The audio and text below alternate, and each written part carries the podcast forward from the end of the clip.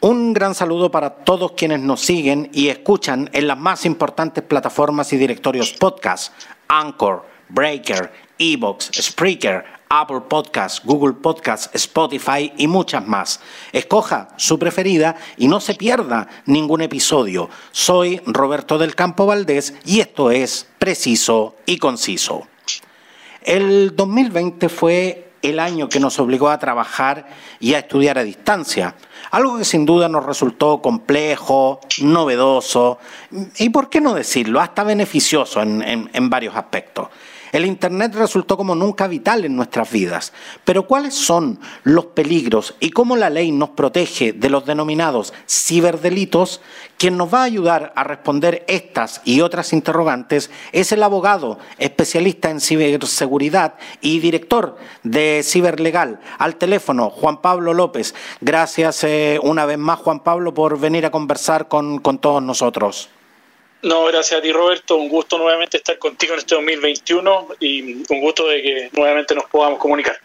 Exactamente, y antes que todo te, deseo un, feliz 2021 porque eh, ya eres prácticamente de, la casa, Juan Pablo. Siempre, siempre vienes a conversar con nosotros y a aclarar nuestras dudas en cuanto a materia legal. Así que te deseo a ti y a tu familia un, un feliz 2021. Gracias, Roberto, igualmente y a todos tus auditores también. Juan Pablo, justamente este, este 2021 se cumplen 20 años de la, de la, creación de la primera brigada especializada en ciberdelitos. Y en ese periodo de tiempo han, han evolucionado los, eh, los, ciberdelitos y la forma de combatirlos e investigarlos a una, a una velocidad increíble. La legislación que nos protege frente, frente eh, a, a, estos delitos ha avanzado a la, a la, misma velocidad. ¿Cuán al debe estamos en materia de protección legal frente, frente a estas vulneraciones, Juan Pablo? Mira, muy buena tu pregunta, Roberto. Lamentablemente no. Generalmente, es decir, siempre es así, la legislación va detrás de los avances tecnológicos que obviamente, como hemos visto en los últimos años, crecen de manera exponencial. De año a año se van incrementando el tamaño de los computadores, disminuye el valor, los teléfonos, el teléfono que hoy día nosotros manejamos tiene mucha más capacidad de información que tenía el mejor computador que podría haber usado en su momento un presidente de los Estados Unidos. Entonces, obviamente, la legislación siempre está detrás, pero en el caso particular de Chile, estamos muy atrasados. La legislación que hoy día nos gobierna es del año 1993, que si bien fue pionera en su oportunidad, obviamente, porque eh, fue dentro de la, sobre todo dentro de Latinoamérica, fue muy avanzada para lo que se estaba discutiendo en esa época, obviamente no podía prever todo lo que estaba pasando. Entonces, de 1993 a la fecha, han sido muchos los cambios tecnológicos y no nos, no nos hemos logrado adaptar a la legislación y eso es lo que mucho cuesta hoy día que la Fiscalía, cuando ocurre un tipo de ciberdelito, pueda perseguir a los responsables de la comisión del delito. Juan Pablo, pero justamente eso es lo que, lo, lo, que me hace ruido, porque una legislación que en su momento, tal como tú lo mencionaste, fue pionera, ¿por qué en un momento se quedó tan atrás? Se le, las autoridades dejaron de, darle importancia, ¿no les pareció que, que en definitiva eh, eh, este tipo de temática eh, hubiese, hubiese que avanzar en materia legal con respecto a esto? ¿hemos, ¿Hemos pecado un poco de descuido frente a eso? Claro, mira, lo que ocurre eh, frente a la ciudadanía, y yo, yo también tengo un poco la opinión frente al gobierno, es que nos falta lo que denominamos la cultura o la higiene digital. Muchos manejamos un montón de herramientas digitales dentro de nuestro teléfono, eh, hacemos compras, hacemos pago hoy día, sobre todo con el tema de pandemia, teletrabajamos, telestudiamos, nos comunicamos con nuestros seres queridos a través de aplicaciones, pero no sabemos qué información manejan de nosotros las compañías, no sabemos los riesgos a los cuales nos hemos expuesto. Entonces hoy día un poco la gente tiene esta visión de que eh, Internet es para poder yo comunicarme e informarme, para poder tener algún tipo de información, pero no saben los riesgos que hay detrás. Y obviamente todos estos riesgos tecnológicos tienen que ir aparejados con la legislación y las herramientas para, en este este caso para el Ministerio Público, para la Policía de Investigaciones, que le permitan hacer su trabajo y capturar a los ciberdelincuentes, o al menos que tengan el temor de que si cometen un ciberdelito puedan verse expuestos ellos a ser condenados. Pero eso hoy día no ocurre, o sea, eh, realmente la legislación, como te digo, está muy atrasada. Hay un proyecto de ley que tiene, está bastante avanzado, pero imagínate, del año 93 lo más probable es que esperamos todos que ese proyecto de ley salga y vea la luz este año y se pueda modificar porque nosotros no, no hicimos parte del convenio de Budapest que precisamente trata sobre la ciberdelincuencia y lo que trata de unificar normas de carácter internacional porque tú comprenderás que muchas veces los delitos que son cometidos en Chile el tipo que el hacker, en este caso hacker usado en el concepto un poco vulgar de la palabra, es ciberdelincuente en realidad, eh, puede haber cometido el delito estando en Argentina y las cuentas donde transfirió el dinero estaban en Medio Oriente. Entonces son delitos siempre de carácter transfronterizo. Y eso obviamente la policía y el Ministerio Público, si no tienen las herramientas para poder perseguir ese delito y a su turno que delitos que se cometan en Chile desde el extranjero, de nada va a servir y es lo que pasa hoy en día, que en definitiva son los aseguradoras quienes pagan o los clientes, en el caso de los bancos, que terminan haciendo las pérdidas.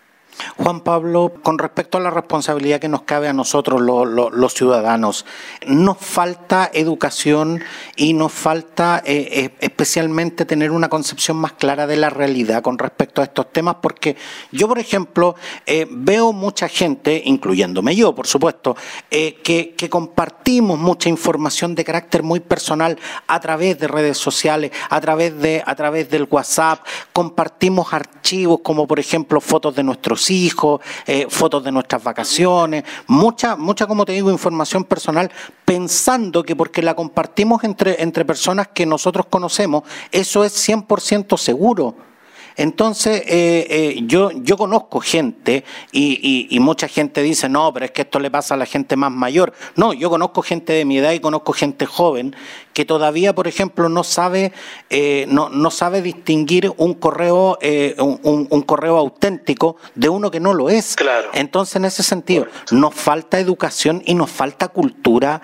con respecto a estos temas, Juan Pablo bien, súper bueno el ejemplo que dabas tú. La gente entiende que yo comparto fotos en mi Facebook. Facebook es un dispositivo, un software,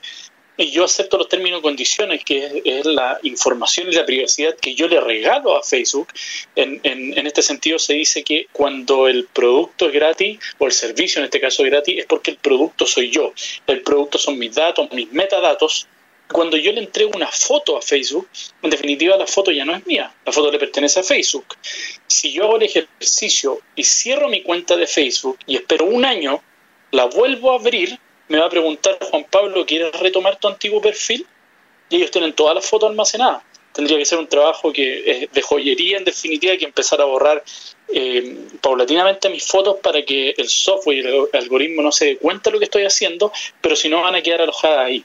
Lo mismo que señalas tú respecto a los correos electrónicos, el, típico ciberdelito que se llama el phishing, que lo que hacen es salir a pescar y es, una herramienta en definitiva que envía miles de correos electrónicos en donde eh, a través de esta información que ah, eh, nos da a entender que proviene de una fuente creíble, mi banco,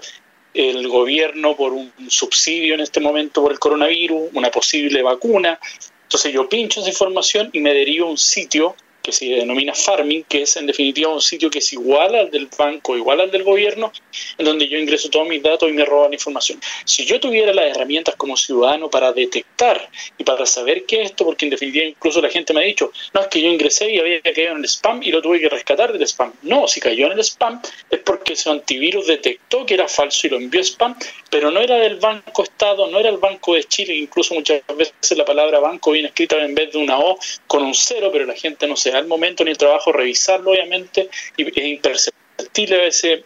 de una mirada rápida. Entonces, caemos porque en, este tipo de ciberdelito o en ingeniería social, cuando me llaman por teléfono y me piden los datos, porque falta, como dices tú, cultura e higiene digital. Yo no manejo un teléfono, manejo un software, manejo un computador, un procesador, que en donde tengo toda mi información. Hay gente que incluso todavía sigue guardando todas las claves del banco, de la clave única hoy día que tanto lo usamos, dentro de las notas del teléfono. Incluso hay un delito que se llama SWIFT, eh, SIP, que en definitiva lo que hacen es robarme o clonarme mi tarjeta SIM y yo me doy cuenta simplemente cuando quiero hacer un llamado de teléfono. Pero hoy día para lo último que usamos el teléfono es para llamar, entonces puede que no me dé cuenta todo el día que alguien duplicó y clonó mi teléfono y tengo aplicaciones de pago, tengo, tengo Corner Shop, tengo mis datos de cuenta corriente y me roban toda la información que es igual a que si yo entregara el teléfono, mis claves, de forma abierta, de manera física en este caso. No, y, algo que, me, que de verdad me gustaría precisar, Juan Pablo, porque en, general la gente piensa de que, de, que la gente que cae en este tipo de cosas es gente tonta, es gente que no, que, que no se fija, es gente descuidada. Pero yo te digo una cosa, a mí me han llegado correos de esa clase de personas que son amigos míos y que, y que en definitiva tú, claro, tú, tú, recibes, tú recibes un correo de un amigo y uno piensa, pero, pero ¿cómo voy a, dudar si es de mi amigo? Y cuando yo he llamado a mis amigos me han dicho, yo jamás te he mandado ese correo. Entonces, de verdad que eh, los métodos que hoy tienen los ciberdelincuentes también para hacer caer a la gente son cada vez más sofisticados y cada vez más imperceptibles también. Así es, así es, son cada vez más sofisticados y lo que usan es eso, la ingeniería social. Hoy día si yo quisiera eh, saber de una persona, basta con que primero coloque su nombre en Google, después que busque su perfil de Facebook, su perfil de LinkedIn, con quienes se relaciona, los lugares que visita, sus hijos, para hacer una llamada de teléfono o enviar un correo que obviamente lo voy a modificar, si tiene un punto .com voy a crear un .cl en empresa o lo que sea, y, lo que voy a hacer ahí es eh, engañarlo con la propia información que él me proveyó a través de las redes sociales recuerda que estuvimos y fuimos compañeros en tal año, yo estoy con problemas, tú eres amigo de tal o cual persona y estamos haciendo hoy día una colecta porque está enfermo de cáncer y por favor no Y a uno lo pillan volando bajo a través de esta ingeniería social porque, como dices tú, si tiene todos mis datos, incluso a veces llaman con los datos de la tarjeta de crédito de uno que la tienen y simplemente le falta validar los, códigos o, el, el, PIN pass, pero ya tienen los datos. Entonces, como dices tú, hay una esfera de confianza la cual me lleva el ciberdelincuente y yo entrego mi información en vez de validar. Lo mismo que hacen cuando, cuando te hacen creer que han, tienen secuestrado o alguien, un familiar directo tuyo, tu señora, tu hija, tuvo un accidente y están con ella en la clínica o en la comisaría y necesitan dinero para poder pagar a un abogado para que la, la saque este problema. Y obviamente te atormentan y te amenazan y se aprovechan de ese estado de ansiedad y desesperación para robarte la información. Eso, eso es típico de los ciberdelincuentes también, pero como te digo, es por la información que nosotros compartimos en redes sociales, no es por otra cosa. Ahora, otro, otro aspecto en el que me, me, gustaría entrar, eh, Juan Pablo, este, este 2020, más de 4.000 investigaciones por delitos de connotación sexual de menores a través de Internet. Eh, investigó la, la, Brigada Investigadora del Cibercrimen Metropolitana de la, de la PDI. El hecho que nuestros hijos hoy pasen eh, más tiempo conectados los, vuelve más vulnerables, pero al momento de encontrarse frente a esto, ¿qué debemos, eh, ¿qué debemos hacer los padres para denunciar y sobre todo para sancionar este tipo de delitos? Claro, mira, es bien complejo por dos cosas. Uno, porque son menores de edad y no deberían tener una herramienta como Facebook o usar un WhatsApp o un Instagram, salvo bajo supervisión directa de los padres, no antes de los 16 años recomendable. El problema, el problema, Juan Pablo, es que justamente el hecho, el hecho de que la pandemia nos haya obligado a teletrabajar y a teleestudiar, eh, nos obliga a estar también más tiempo conectados. Nosotros antes podíamos controlar un poco lo que eran los tiempos de acceso a, a Internet de nuestros hijos, pero hoy día nuestro nuestros hijos nos dicen, no, es que estoy conectado porque estoy con mis compañeros haciendo una tarea, no es que estoy buscando una cosa para el colegio, no es que estoy viendo algo. Entonces, claro, eh, eh, eh, nos resulta a nosotros como padres un poco más difícil. No estoy diciendo que no tengamos responsabilidad, pero, pero como te digo, en ese contexto, por ejemplo, yo, nunca, yo nunca quise que mis hijas manejaran justamente acceso a Internet hasta antes de la edad que tú mencionas pero lamentablemente el actual escenario nos obligó a, adelantarnos a todos frente al, acceso del Internet, especialmente a niños menores de edad. Claro, sí, precisamente era ese el alcance que te quería dar, que, como dices tú, hoy día es difícil controlarlo porque estamos encerrados, porque además los niños están conectados en, clases telemáticas, porque los papás están trabajando, entonces es mucho más complejo hacerlo. Eh, pero lo que ocurre es que, por ejemplo, una herramienta como WhatsApp, que ha sido tan criticada estos últimos días por los cambios de política de privacidad, porque se han, hemos, nos hemos dado cuenta de las fiestas que se hicieron, en este caso en Cachagua, precisamente a través de esta aplicación se divulgó esta información. yo puedo recibir un correo, perdón, un mensaje, una foto de alguien que no es contacto mío en, WhatsApp. Alguien que se consiguió mi teléfono y me envía una foto. Si bien WhatsApp te da hoy día la alternativa de bloquear o denunciar esa, esa persona que no es tu contacto, la foto ya la recibiste. ¿Y qué pasa con los menores de edad? Que le envían información pornográfica, un video, una foto de, de alto contenido sexual y lo amenazan. Le dicen, si tú no me envías o compartes conmigo una foto, esto lo van a saber tus papás. Y comprenderán que los niños no tienen las herramientas desde el punto de vista eh, de la madurez, tal vez, para poder defenderse, se aterran, porque dice, claro, mi papá va a ver esta foto y va a pensar que es verdad, y proceden o a callarlo o a enviar una foto de vuelta y, son un poco las fases de la victimización que primero es la vergüenza y callarme. Mucha gente dice oye pero ¿por qué no va y le dice al papá bueno porque tienen miedo de hacerlo. Les da, es parte del, del, sentimiento o de la forma de actuar de un ser humano frente a un hecho de estas características es la vergüenza y como te digo no tienen las herramientas para enfrentarlo entonces lo que hacen es callarlo. Entonces ahí es donde estos tipos se aprovechan para extraer información. Y es grave porque obviamente la, pornografía infantil está penada hoy día en la legislación y es uno de los casos en que, eh, de hecho, almacenar pornografía infantil es uno de los casos de especie de delitos de seguridad que se trata, que también incluso puede llegar a las empresas en donde un tipo que almacena en un computador de la oficina pornografía infantil y el empresario, el dueño de la empresa no haya tenido, no haya tomado las medidas de seguridad para evitar un, delito de este tipo, no haya tomado las medidas para evitar que alguien ingrese a este tipo de, de sitios web, puede ser incluso sujeto a la investigación y se puede paralizar o cerrar la empresa mientras dure la investigación, aun cuando el tipo dos años después sea declarado inocente porque no se reunieron, no se reunieron otras pruebas,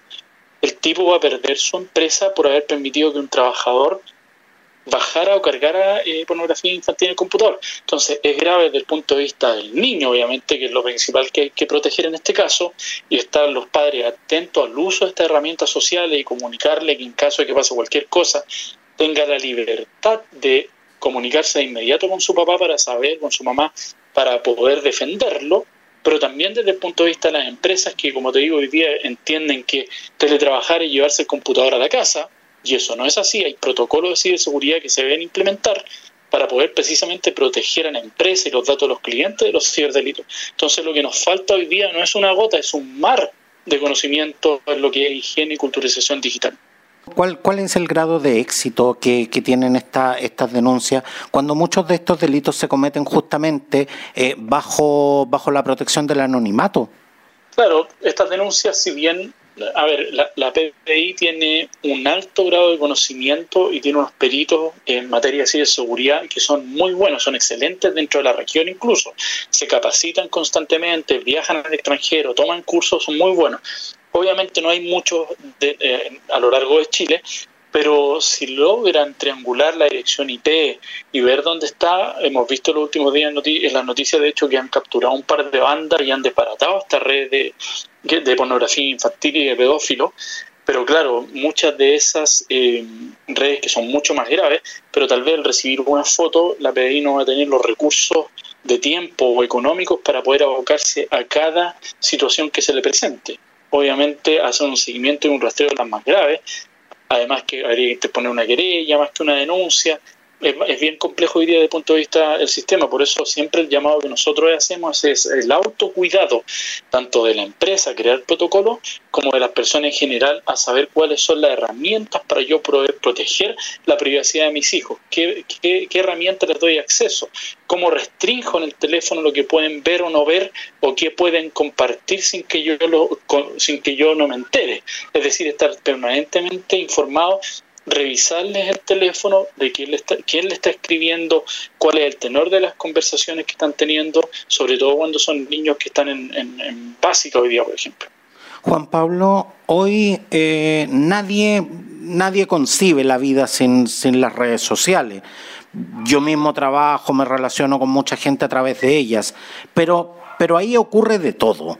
Eh, mucha gente no denuncia porque cree que lo que sucede en el mundo virtual no tiene incidencia en el, en el mundo real. ¿Hasta dónde esto es cierto y cuáles son las conductas o acciones que, realizadas en redes sociales están contempladas en, nuestro marco jurídico como, como delito? Claro, mira, la, gente tiene esa idea, eh, pero, pero efectivamente lo que puede haber hoy día primero son las llamadas FUNA, que muchas veces son gratuitas y sin tener eh, tampoco los antecedentes necesarios para decir si es verdad o no. Eh, simplemente lo, hacen porque eh, ven que mucha gente lo está haciendo, entonces antes de esperar el resultado de un juicio, funan a una persona y eso queda obviamente en la historia, en la vida, lo que está pasando con la gente cachada hoy día, que salieron los nombres, los apellidos de quiénes son las familias, etcétera,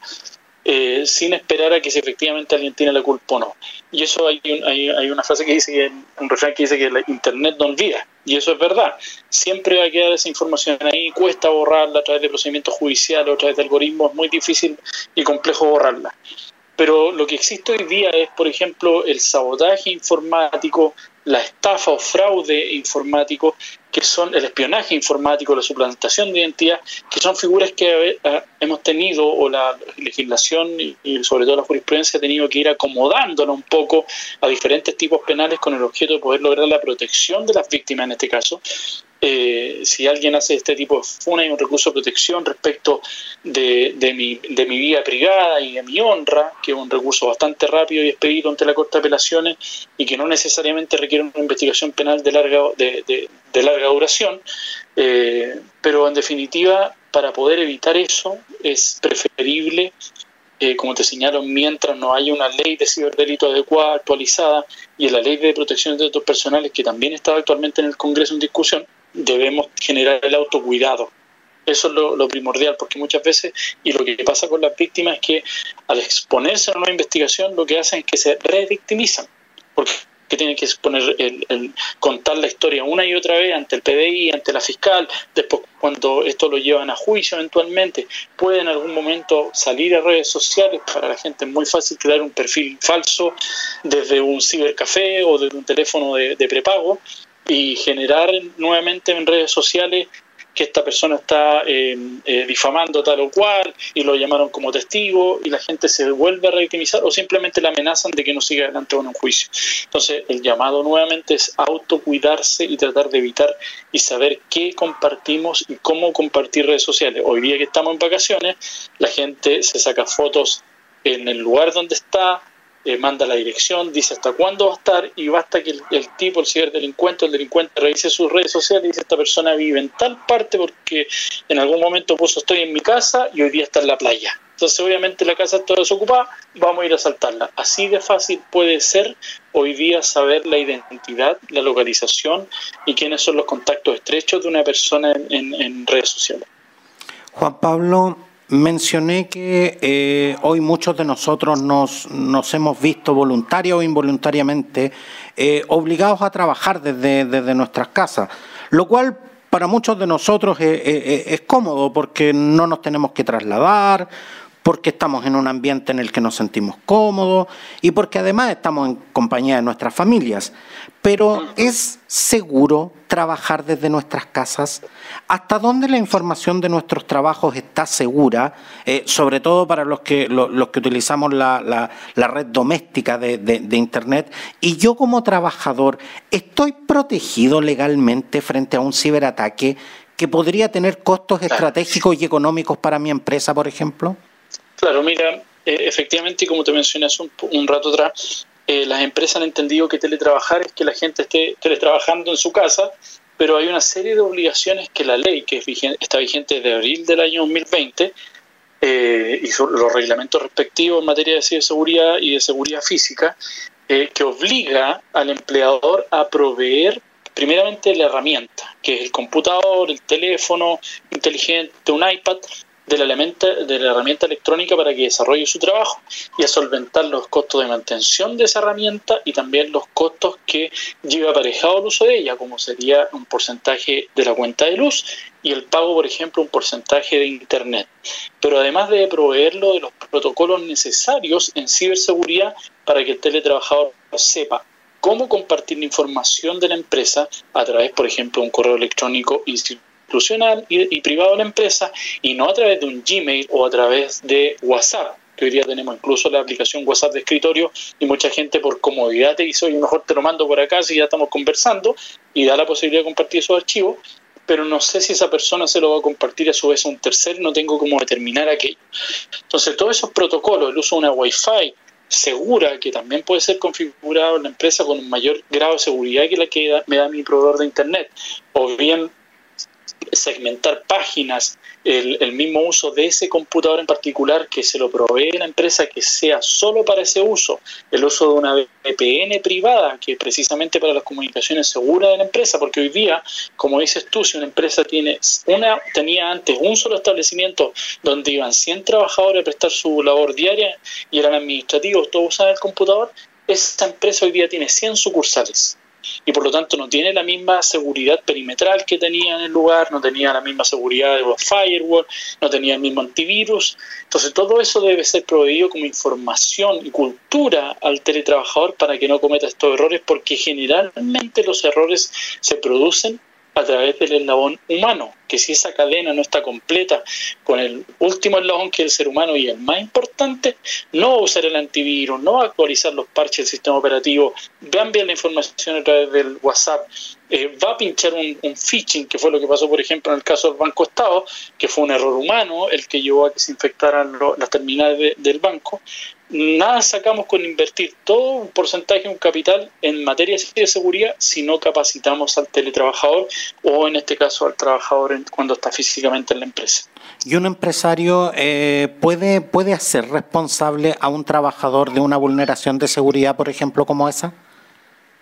Si no estaba en los, en los anexos de teletrabajo y no le hizo entrega de un protocolo y esta inducción que yo te menciono que además es como la inducción que hacen las compañías mineras, que te explican cómo usar los elementos de seguridad y luego del videíto y le preguntan dos o tres preguntas si entendió, le entregan la información y lo hacen firmar un papelito en donde dice yo concurrí en la inducción y marqué incluso digitalmente esa inducción, no, eh, la responsabilidad no es del teletrabajador, es del empresario que no, que no lo capacitó en definitiva. O sea, eso es lo delicado que yo hoy día veo y, en las empresas que asesoro que la tranquilidad está en que firmaron el anexo, que a veces es deficiente incluso, y, le pasaron el computador. O sea, un teletrabajador no podría ser despedido por esa razón, por ejemplo podría ser despedido. Otra cosa y después si el, si el teletrabajador lleva a un juicio, lo más probable es que lo primero que le pide al tribunal es muéstreme el protocolo de seguridad y la inducción que usted le hizo y las herramientas que le entregó para que él estuviera protegido en el computador. No es que yo él tenía que saber, no, si es obligación suya, está en la ley. Entonces ese es el problema que se produce. Claro, el pobre teletrabajador va a perder su trabajo, seguramente la empresa puede ser incluso demandada, porque como dices tú, por ejemplo, entregó una base de datos a los clientes y después esa base de datos anduvo dando vueltas por todo Santiago por los WhatsApp o información delicada, contable, financiera, y terminó siendo demandada a la empresa, pérdida de prestigio reputacional y además la van a demandar. Entonces, lo que yo señalo es que la ciberseguridad hoy día no es un gasto, es una inversión y una protección que a la larga voy a agradecer. Juan Pablo López, abogado especialista en ciberseguridad y director de Ciberlegal. Gracias eh, por compartir tus conocimientos con nosotros y como siempre, gracias por, por venir a conversar y aclarar todas eh, eh, estas dudas en materia, en materia legal acá preciso y conciso, Juan Pablo. No, gracias a ustedes. Y nos pueden seguir en nuestras redes sociales, que es arroba ciberlegal. Estamos en Instagram, en Facebook. Yo tengo un canal de YouTube que está con mi nombre, en donde precisamente subimos este tipo de cápsulas de concientización y culturización digital para que la gente sepa. Y hay veces que efectivamente incluso el empresario y gente que usa muchas mucho herramientas tecnológicas no sabe realmente a los peligros los cuales están expuestos. Así que te agradezco porque es una forma de poder un poco evangelizar en materia de ciberseguridad. Un gran abrazo, Roberto, y saludo a todos tus y espero podamos hablar prontamente. Otro, otro para ti, Juan Pablo. Muchas gracias. Adiós.